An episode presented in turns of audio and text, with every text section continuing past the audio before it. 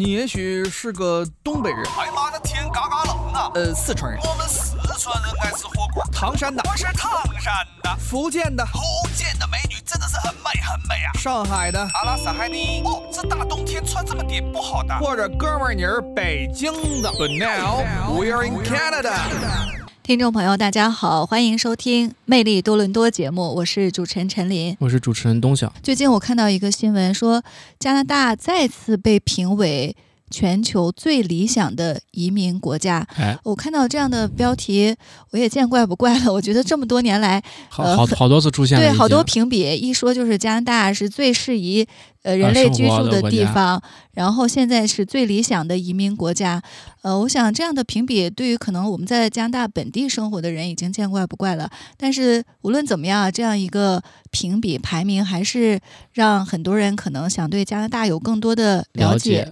呃，我我看了一下这个新闻啊，其实它算是一个旧闻吧，因为是在年初就评比出来。但是为什么这个话题又重新这两天被大家关注呢？就是因为我们加拿大。进入六月份的某一天，有可能我们的这个人口就突破四千万了。加拿大大家都知道有一个这个人口时钟嘛，对，呃，一直在计算这个加拿大的人口。现在我看到这个人口时钟显示，就人口计数器，加拿大目前的人口是三千九百九十三万五百三十六人。哦，它是不停的在对，涨一个它就会加一个。呃，所以他们推算嘛，就是六月份的某一天。呃，有可能这个时钟就一下变成四千万了。呃，可以说这两年我觉得人口增长的人真的是非常快。对，尤其是前年还有一次大赦嘛，有很多这个因为疫情期间它有很多这个便利的移民政策。对，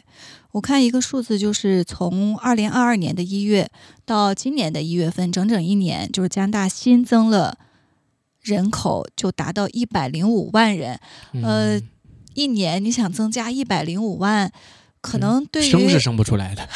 对，对于可能人口大国，可能不觉得这个数字啊，一百万嘛。但是相当于埃德蒙顿或者是渥太华整个城市人口，人口你想这一年就框一个城市怼在那儿，增加了这么多人。呃，那说到这个吸引移民，我觉得加拿大的这两年这个。真的是敞开大门啊，欢迎全世界、全球各地的人，对，尤其是年轻人来申请多这种移民的窗口和政策嘛，但是还是以这个技术移民为主，我感觉。其实未来对于新移民来说，面临的一个重要的问题就是落地找工作，还有就是融入的问题。对，呃，我发现这些年来，其实加拿大移民部也在不断的就是怎么说呢？探索啊，就是说到底吸引哪些人才？可能第一就是更。是加拿大急需的。第二就是这些新移民之后，呃，落地之后，他们怎么样能够快速的在加拿大能够生存生活下去？所以最近，呃，移民部我看发布了一个最新的宣布，就是，呃，五类移民人才是可以，呃，通过这个快速通道更快的移民。呃，大家其实也可以了解一下，就是哪五类。但是一方面。就是是优先考虑这个有强大的法语能力的申请者，这个可能对于这就可能偏向于魁北克魁北克那边对，因为很多这个移民都是讲英语的，讲法讲法语的比较少。呃，然后另外几类呢，就是确实是在加拿大呃急需的一些人才，比如说卫生保健领域。第二类就是科学技术工程和数学专业，就我们俗称的 STEM 这几个方面。另外就是。建建造业，比如说啊，木工、水管工，或者是建筑承包工作，这类人才也是加拿大急需的。那第四类就是运输行业，第五类就是农业和农产品行业。嗯，呃，如果收听我们这期节目的呃听友呢，也可以多多关注一下。如果您恰好在这几类当中，不妨就是赶紧申请。那么这几类人才可能会快速的拿到这个签证。呃，所以现在大家呃。有个讨论啊，说现在的移民就是过去是卷分数啊，大家打分打分高，卷技能。对，现在是卷技能、卷类别了，变成。其实从这几类也可以看出，其实也能反映出加拿大是一个确实是包容一点，然后比较开放、利于接纳移民的这么一个国家。因为你看，嗯，刚才提到那个五个职业，其实社会各个阶层是你不是说从上到下吧？你说从这个知识知识层面来讲。啊，你说既有呃一些像是科科研类工作和数学类，刚才有讨论过，对，甚至啊，那就还有还有技术类，对吧？有电工、木工等一系列工种，甚至更有这个啊、嗯农农务工的者，对对吧？就是您加拿大这边种地也也缺种地的，地挺多的，对吧？嗯所以你感觉加拿大这个地方，它啥都缺嗯啊，是各社会上各个阶层的人都缺。那就是说，这其实也反映一个问题，就是说加拿大这边的其实本地教育可能是，就是说怎么说呢？对于我只是说对他们嗯本地的一些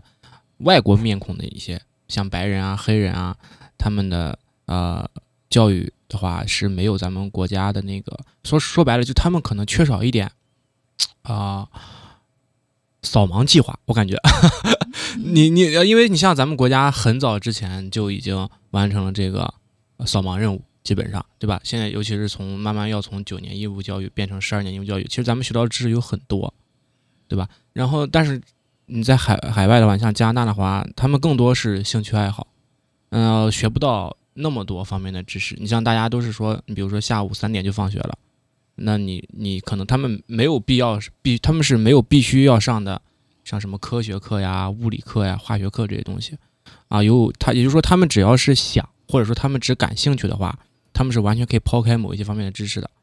嗯所以那，他们进入到社会当中，就是说，如果很多，因为很这边有很多高中人毕业了就直接参加工作了，工作，那可能就是说他们能够面临的一些工作的方向就比较窄，可能就是仅仅是他们感兴趣的那一部分。嗯对。嗯，对，其实我觉得过去的这些年，就是加拿大一直是一个呃，可以说是竞争很少的一个呃这个国家吧，嗯大家比较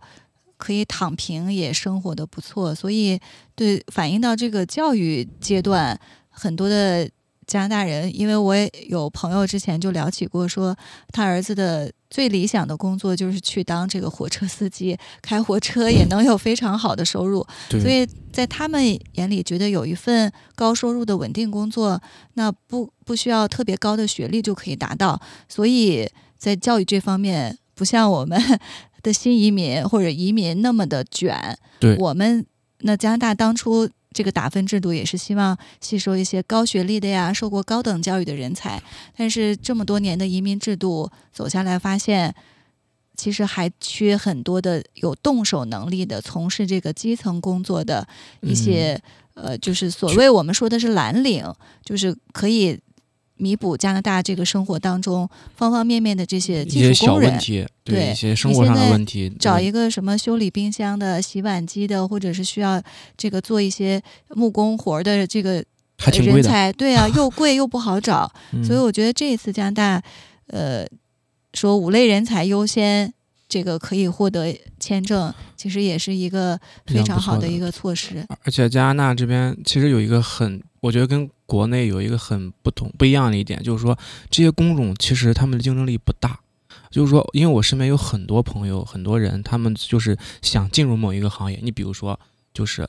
啊、比如说开汽车、开开货车，或者说嗯火车司机，或者说电工、木工，你找一个师傅，然后学学个一年两年，你就可以进入到这个行业，你就可以自己干，然后你甚至慢慢积累自己的客户，然后就可以挣到一定的啊、钱，然后并且能够完成自己的，就是丰富自己的生活，对吧？然后也可以实现，就是说你的生活也会很好，压力没有那么大。你真的就是学那么一两年之后啊，你进入你就能够进入这个行业。所以说每个行业的这个包容性和接纳性也是很大的。对，对，大家一说加拿大，就是有一个有一个群体挺庞大的，就是 baby boomer 那一代，就是他们在二战之后，呃，上个世纪呃四五年之后吧，到这个。一九六五年，差不多这嗯十、呃十几年、二十年的时间，当时是加拿大是人口一个暴增的时期。然后这些人，你想最年轻的，我那天还看了一下，说最年轻的就差不多将近六十岁了，岁了，嗯就马上要到退休的年龄了，所以他们这个群体一旦退休的话，那嗯很多的上班谁对劳动力就就缺失了。进有很大的一个缺口。呃，而且这些人退休之后要领这个退休金，我觉得现在退休的人可能就会有一个担忧，呃，他觉得事实上，比如说他退休金之前可以两千块钱，现在依然领两千块钱，事实上钱数不变，还是缩水了。现在物价这么高，所以最近我也看到很多的这个五六十岁的老年人，他们又重新回来工作，返聘了，属于是对，因为他发现这个退休金。无法满足自己的过去的这个生活水平了，我不得不再回来上班。所以你会看到一些政府部门呀，或者一些机构轻松的工作，呃，收银员呀，甚至我都看到有这个六十岁左右的，呃，可以不能说人家是老年人啊，就中老年人还在坚守工作岗位，就说明这个加拿大劳动力现在有多缺乏。另外就是可能他的收入。退休金不足以满足他的生活了，这多方面的因素。所以这两年我看到加拿大真的是大举移民，我感觉就是只要是不是留学，然后你拿到一个工签，基本上是不是就可以留下来？这个东西其实怎么说呢？我作为一个留学生来说，其实留学移民是一个方法啊，然后这个方法也是你只要是中规中矩。顺着这个步骤往下走，你确实是可以移民的。我举个例子，比如说毕业之后有两年的工作经验，然后你雅思再考个七七七七四个七，你差不多就有一个四百六到四百七左右的那么一个移移民的分数啊。然后我们，然后国家就是加拿大，它是有一个分数的，就是说是一个标准，但是它这个标准是来回浮动的，它是根据你这个月，比如说吸收多少移民，假如说吸收个五百个人，有一千个人在这个移民池子里。啊，那人数就比较多，所以他这个分数可能就比较高，可能你要个五百分才能移民，他才能把你从这个池子里面捞出来，对吧？那你四百六七肯定就不够，所以你可能还需要再多一点工工作经验，或者说你可能需要雇主担保，或者说你可能雅思考高一点的分数，这都是有可能的。那在我看来，其实就是说是移民现在更简单，我觉得简单的是相对于来说是技术移民那一嗯那一部分，对。那留学，我只能说，他这个所谓的简单，其实就相当于你按部就班的完成了所有移民的步骤，达到了他的要求，你后边确实没有什么门槛了，啊，也没有什么东西在阻拦你了，不会说是有什么突发的情况，就只有说你就是拿到这个分数，然后你等移民那个分数降下来，或者说是达到你这个标准，你就能移了，啊，没有任何阻拦，也不会有任何限制，啊，我觉得这个确实是属于一种开放。就是敞开大门，对，没错，是有条件的，不是说敞开大门，你想来就来，然后想申请移民就肯定百分之百成功。对，所以我觉得加拿大目前的这个移民政策就给人感觉就是，呃，多接受一些，就像你说的技术移民或者经验类的移民，你来了就能上手，来了就能给我创造价值，对，来了就能工作。呃，所以过去像我们就是技术移民来的嘛，我觉得。对于移民来说，其实也有一个心态的这个历程。就是过去在国内的时候，在上个世纪末的时候啊，就两千年左右，我们就开始关注说加拿大，呃，申请移民。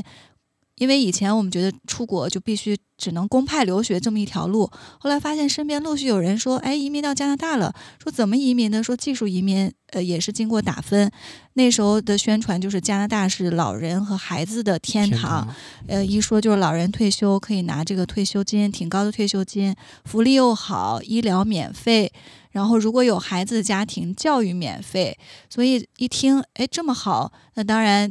如果。同样的情况下，可能就首选加拿大。当然，我也了解身边一些朋友，就是他们当年首选移民国家是美国或者是澳大利亚。可能这两个国家，我想是不是第一，确实经济呃比较发达，呃，另外就是自然环境也比较适宜。加拿大人民说在哎北边儿，呃苦寒之地，一年可能有半年都在下雪。从自然条件、生活适宜度来说。可能很多人会首选美国或者是澳大利亚，但是当时这两个国家的移民条件非常苛刻，所以很多人就退而求其次，哎，我选择美国的邻居来加拿大。但是，一到登陆的时候，就发现就不是这么回事了，生活落差挺大的。一半在下雪，另一半时间在等雪化啊。对，还有就是你来了以后，因为语言的不是那么呃的流利，不是母语，不是第一语言，你还要找工作。发现跟国内的生活有一个很大的落差，所以那时候我觉得就是感觉加拿大，你这个移民宣传是不是骗了我们？然后来了这儿没有想象的那么好。呃，但是一个老移民当时就跟我说说。加拿大的好是你待的时间越长，你越能感觉到它的好。我说那好，我们就在这里安定下来，来感受它的好。呃，确实经历了几年的这个挣扎期，你要上学啊，呃，这个学语言，然后找工作。但是经历了这几年之后，生活工作安定下来，哎，发现加拿大确实是一个理想的移民国家。对，我觉得其实这个有一部分，其实有一个很有意思的现象，然后就是说是有很多人移民之后。然后呢，他会发现国内生活更好，或者是更有趣、更有意思。加拿大确实有一点无聊了，可能对他们来说，对我们来说，啊，那他发现国内特别有意思。但是你要说我要回国生活，那总要再等一等，对吧？加拿大大家也知道有一个移民监，也就是说你每待满五年要，你每五年里面要待满两年。那大家可能一开始刚移民之后就要等这个两年的这个移民监，等完之后又说啊，那我拿了移民监，拿了 PR 了，我可以回国了吧？那我可以两地穿梭了吧？那可能又要等。比如说我的工作，我好移民间蹲完了，那我换一个稳定的工作。那你稳定的工作稳定下来之后，你想回国的机会又不多了，对不对？那你又再往后拖，说，哎，那要不我结了婚了之后带孩子一块回去？那孩子又要上学，对吧？上了小学，上初中，上初中，上高中。然后我就发现有很多这种人，就是在一而等，再而等，等着等着就等到一直就是一直留在加拿大了，就是一个安逸的，就是在这里安逸下来。所以说，你说他们有的时候就。这种这种类型移民，有的时候你说他觉得真的加拿大好吗？他有的时候也是很向往咱们国内的生活，因为现在国内生活也很好，嗯，对吧？但是你要说他们想走吗？有的时候也想回去，但就是生活就是迫使你留在了这里。对，就是主动或者是被动被动都会留在最后留在加拿大。所以现在我觉得很多人比二十年前移民的时候可能考虑的因素更为多一些，因为毕竟。呃，中加两地的两国的这个经济状况，可能生活水平大家都都觉得呃差不多了，没有以前差别那么大。这样的话就有更多的考虑，呃，所以在移民这个选择的时候，大家可能还是要根据自己的情况吧。就像现在很多，呃，所以说来说去，我觉得加拿大适合哪一类移民呢？就是可能带孩子的家庭。他可能会，哎，我为了有很多人都说我是为了孩子才移民的，来了这儿以后，孩子可能没有那么大的这个就业或者是学业的压力，呃，确实这边上学轻松一些。对，你下午三点就放学了，你这放国内谁敢想？你，当然这个说起来好像也是个弊端，家长还在上班，你三点半放学了，对对，谁来接孩子？这个其实很有意思的一个现象，我不知道，那因为因为我身边，因为我今年就是马上要二十八了嘛，然后我身边好多。就是有些朋友已经结婚了，或者说陆陆续续再结婚。他们现在的一个，然后他们大部分也都是移的民了啊，在这边马上要生活工作，然后可能要将来生孩子。他们现在有一个共同想法，就是说什么呢？就我孩子可以在这边生啊，但咱们上学要回国上，就是因为感觉咱们国内的学校这个素质教育的水平啊，还是要比这边高很多，而且出来的孩子其实竞争力也更强一些。嗯，然后等到上了，比如说，嗯。大学或者研究生再放回来继续上学，是这边是我听到一种说法，对，而且现在就是很多大学的这种呃，就是留学生吧，他们会发呃发现比本地生的这个基础更为牢固，然后在就业方面可能似乎是更有优势，呃，反倒是一些我发现当年选择出来留学的一些年轻人，他们。当时是抱着这个回到中国继续找工作的这种想法，现在回去可能忽然发现，就是性价比没有那么高，因为有的家庭确实当年留学的时候出来是不太富裕的家庭的话，可能我听到有个别极端的，呃，这个例子就是父母要卖房子，然后把这个钱供孩子出来留学，呃，希望所谓的镀金吧，但是回到中国去就业和本地毕业生好像相比没有那么大的优势。没错，是这样的，因为，嗯，其实现在留学生你说多不多，说少也不少。咱们国家现在有各个，嗯，国家留学生都回国，说是建设咱们祖国，对吧？那其实你要说，就因为我自己是在国外上了大学，然后我有很多同学是在国内上大学或者上研究生。你说真的，国外大学比国内的大学，你学到东西就多吗？其实不见得。啊，我而且我觉得国内的话，很多大学其实要比加拿大的学校更多的是适应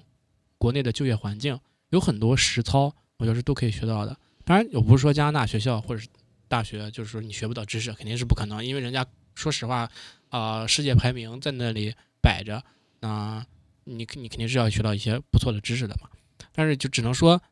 呃，像刚才陈老师说的，就是性价比没有那么高，就人家可能说是，而且现在对于留学生来说，大家还有一种标签，就感觉你可能是一个，嗯，你没有学到什么东西，你就是镀个金出来的。那你回去之后，我还不如用一个，就是说二幺九八五本地生本地特别棒的这个呃大学生或者研究生毕业出来的，那留学生我还要考虑你是不是真的有这个能力，对吧？你是不是那种就是说混一混就出来的？因为确实有这种留学生的存在嘛。所以嗯说，其实，所以一开始的时候，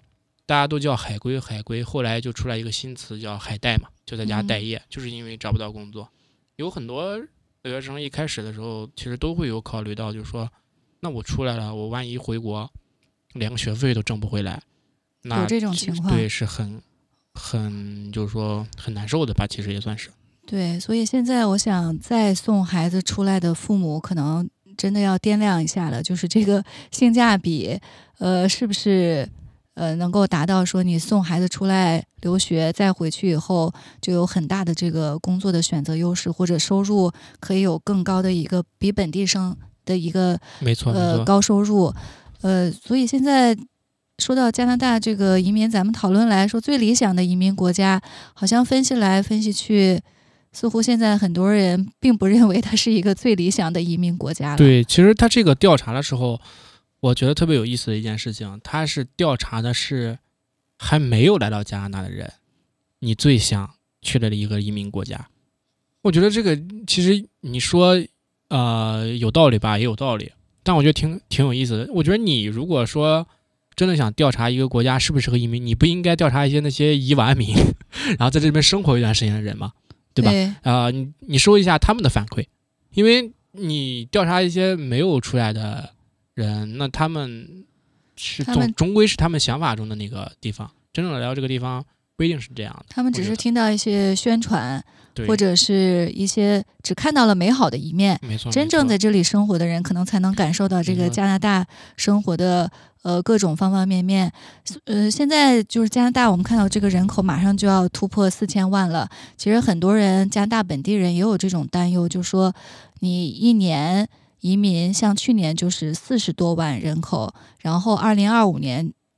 联邦的计划是要移民五十万，那三年就要达到一百万。然后说你这样的移民进来，就像咱们刚才说的，一年一个城市的人口进来，那你的硬件配套设施，还有你的源对这些公园、学校等等，你都没有配套的话，其实对于这些新登陆的移民来说，是一个非常巨大的挑战。除了语言不通之外，找工作呃困难，那你的生活的设施都没有跟上的话，其实对他们是一个很大的心理影响。那他们可能就会考虑。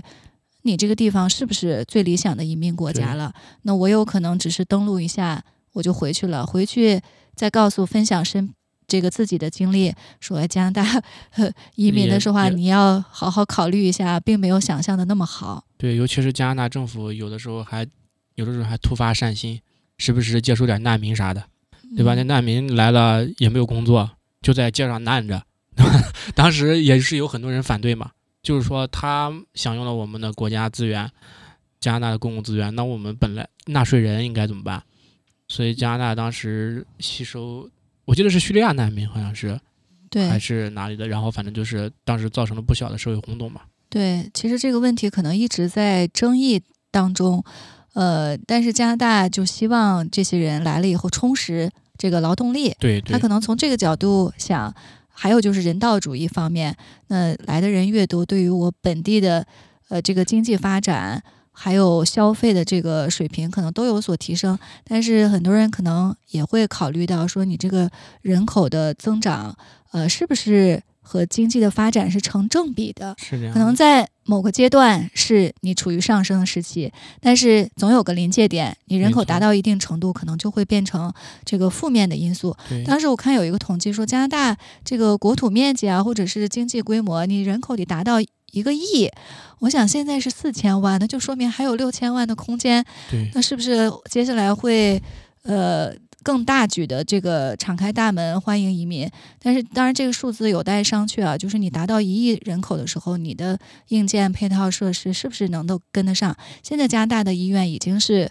呃人满呃呃也不能说人满为患，但是至少你到急诊的时候需要排队，这也是一个这个老生常谈的话题，久久得不到解决。对啊你手术要排队排个一个月、两个月的这种，这样或者那都算快的了，有的都排半年。上次我有一个朋友，就是说是那个好像是什么炎症需要，好像是阑尾炎，就是让他明年下半年来做。我说那都自己回家嘎嘎都好了，对不对？就真的有点夸张了。这个这边的这个，嗯，这边的医疗就是说是我觉得啊，还是有一点，就是说，嗯，资源还是有点滞后，我感觉就是不是说它的水平滞后，而是说它的这个资源的数量比较滞后。你真的要去医院看个病啊，真的是要在那里排队的。这在咱们国家是基本上是，就是说是很难想象这种。你有个疾病，直接大家急诊就去了。而且我发现加拿大这边生活有一个很有意思，就是他们这边医院好像没有门诊，对，好像是就只有急诊。他们就是一种分流，就是家庭医生在这边就相当于一个门诊的作用，给你分流了，不至于都拥挤到这个医院。我觉得这当然是一个呃好的方面。呃，总而言之，就是只有在加拿大生活的人可能体会到这个生活的呃方方面面，呃还有就是一个融入的问题呗。嗯很多人来了这儿之后，发现没有办法很快的融入当地的生活，呃，像政府的一些政策可能也需要及时的调整。像去年在这个呃试选的时候，我发现有候选人就提出来说，呃，市政府有很多的便利措施，但是很多居民都不了解，因为他语言不懂。他发现很多的便利措施我提供了，但是没有人来使用，所以他就提出一个，呃，弄一个翻译机器人，可以在市政府的这个大厅之内，那你需要寻求帮助的时候，至少在呃语言方面可以提供几十种语言，这样给大家生活带来便利。对，加拿大政府也在积极的做这个方面的改变嘛，它也是做了一些改变，就比如说现在不是也增加了税收嘛，对吧嗯？它也是这样。我是觉得，嗯、不管是在国内也生活也好，还是在加拿大生活也好，我觉得，嗯、怎么说呢？那句话，家家都有本难念的经嘛。我觉得在国内生活有国内的优点，我觉得我觉得很好。就国内大家，嗯，团结呀，其乐融融啊，对吧？然后生活水平也没有很差，然后你要说生活压力特别大，你说加拿大生活压力也挺大。其实你，尤其是物价涨得很快，然后你现在的工资又不一定能赶得上物价的飞增长，对吧？然后生活成本很大，所以但加拿大的生活好处就是说是你可能确实是比国内安逸一点啊，轻啊、就是说是平常轻松一点，就是这个就是这个情况，各有各的好处，各有各的难处。我觉得最重要就是做到一个共情能力吧。对吧？我们那我们是不是要真的要来到加拿大生活，或者是其他国家生活，还是要看你自己是怎么想的，适不适合自己？对，适不适合自己？可以大家出来旅游看一看嘛，对吧？然后再决定自己是不是真的适合加拿大。现在毕竟很多留学生也会想说要回国，尤其是疫情之后，看到了咱们国家的这个国力支持，像第一时间我们就撤撤出了很多同胞，在各个国家，很多国家的飞机都停飞了，只有咱们国家的飞机还在空中航行，对吧？在积极的接纳我们同胞回国，所以我觉得在这一点上还是很让人感动的嘛。所以我觉得，嗯，回国还是留在加拿大这个事情，还是要大家自己看自己的情况。嗯嗯所以现在说加拿大是最理想的移民国家，可能很多人就会要打一个问号了。嗯，呃，根据自己的情况，移民还是不移民？另外就是出国之后留在加拿大还是回国，可能对于一些人来说，真的是一个挺艰难的一个选择。这是一个，我觉得这是一个好现象。我们从之前一味的认为这里好，然后留在这里，到现在我们会辩证、反复的来看这个问题，思考这个问题，就说明这其实就说明在世界的心中，我们国家的这个国力也是上升了的，我们嗯生活水平也是得到了认可的，不然不会有这种顾虑和考虑。所以我觉得是挺好的。嗯，对，所以希望我们身在加拿大，就给一些听众分享的这些信息，对于您的这个人生选择啊，提供更多的一些呃信息，可以做出一个适合自己的或者是明智的选择吧。人生不止，折腾不止，对吧？我们这边不行就回去吧，回去不行再回来嘛。没错，好，那非常感谢听友收听今天的节目，我们下期再见。谢谢。